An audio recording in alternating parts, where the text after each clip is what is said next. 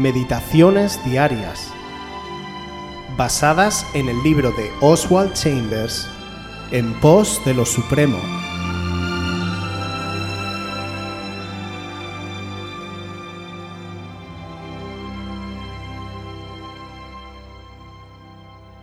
La dirección dominadora. Hechos 26, 16. Pero levántate y ponte sobre tus pies, porque para esto he aparecido a ti, para ponerte por ministro y testigo de las cosas que has visto y de aquellas en que me apareceré a ti. La visión que tuvo Pablo en el camino a Damasco no fue una emoción pasajera, sino una visión que tenía direcciones muy claras y enfáticas para él. Y Pablo dice en Hechos 26:19, no fui rebelde a la visión celestial. Nuestro Señor le dijo, en realidad, a Pablo, Toda tu vida será dominada por mí. No tendrás ningún fin, ninguna meta, ningún propósito sino la mía. Instrumento escogido me es este. Cuando somos nacidos de nuevo, si en realidad somos espirituales, todos tenemos visiones de lo que Jesús quiere que seamos, y la gran cosa es aprender a no ser desobedientes a la visión, no decir que no puede ser alcanzada. No es suficiente saber que Dios ha redimido al mundo y saber que el Espíritu Santo puede hacer todo lo que Jesús hizo efectivo en mí. Debo tener la base de una relación personal con Él. A Pablo no se le dio un mensaje o una doctrina para que la proclamara, se le introdujo en una relación personal viva y dominante con Jesucristo. El versículo 16 es inmensamente dominante. Ponerte por ministro y testigo. No hay nada ahí fuera de la relación personal. Pablo estaba consagrado a una persona, no a una causa. Pertenecía absolutamente a Jesucristo y no veía otra cosa, no vivía otra cosa como leemos en Primera de Corintios 2:2. No me propuse saber algo entre vosotros, sino a Jesucristo y a este crucificado. Como todos sabemos, la vida de Pablo fue única en la historia. Él llegó, por decirlo de alguna manera común, hasta los confines de la tierra llevando el Evangelio. Dios necesitaba una persona con el celo, la convicción, el ardor y la pasión que él tenía cuando iba a cumplir la misión más importante de su vida, que era destruir la secta de los cristianos. Él, según la palabra, era un hombre sincero, pero como todos sabemos, estaba sinceramente equivocado. Era una persona también ilustrada, elocuente, una persona que en aquel tiempo era de las más cualificadas desde un punto de vista religioso, que él quería vivir lo que creía, y en esa actitud de ignorancia respecto a la verdad, Dios vio su corazón sincero y entonces tiene su encuentro con él en el camino de Damasco, donde se dirigía para matar más cristianos. Pero hay una cosa muy importante en la vida de Pablo que nos relata la Biblia. No fui rebelde a la visión celestial. Después de decirle esto, el Señor le dijo lo que iba a sufrir por él, lo que iba a padecer, y que la voluntad que le acababa de entregar a él iba a ser absoluta.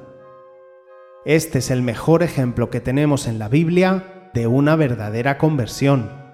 De hecho, estuvo con Ananías un tiempo para ser instruido en la palabra y en las enseñanzas de Jesús. Amigos, hoy necesitamos gente que tenga la misma pasión, amor y ardor por todos aquellos que no conocen a Cristo y que se van a ir al infierno.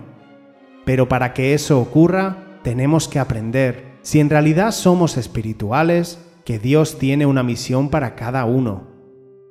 En el momento en el que te acercas a Él y te conviertes, Él tiene una misión para ti específica, y depende de nosotros si vamos a decir lo que dijo Pablo, no voy a ser desobediente a la visión que Dios me ha dado. Cuando tenemos esa conversión, Él no nos da un programa, no nos da un calendario, no nos da una meta, solamente nos dice una cosa, deja todo y sígueme. Y ahí está el conflicto.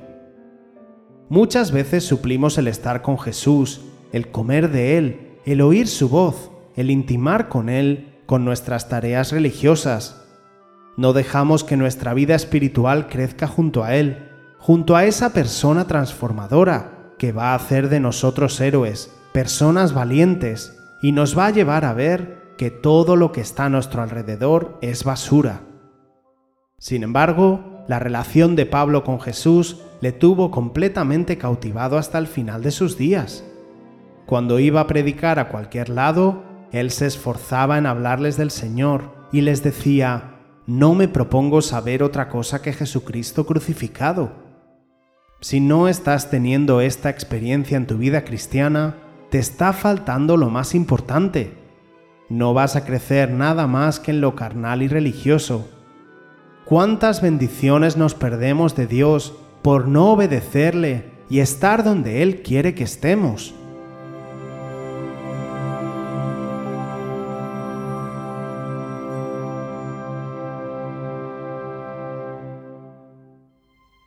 Si quieres volver a escuchar este devocional o cualquier otra de nuestras emisiones anteriores, puedes visitar nuestro canal de YouTube buscándonos como Aviva Voz FM.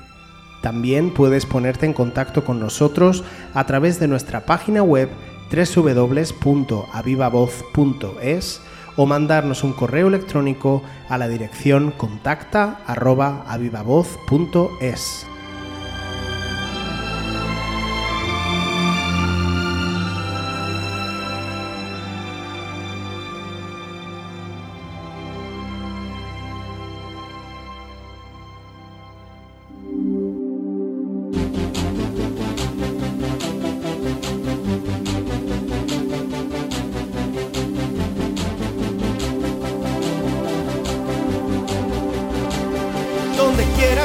vaya yo iré, lo que quieras que haga yo haré, lo que quieras que diga yo diré, siempre solo te obedeceré.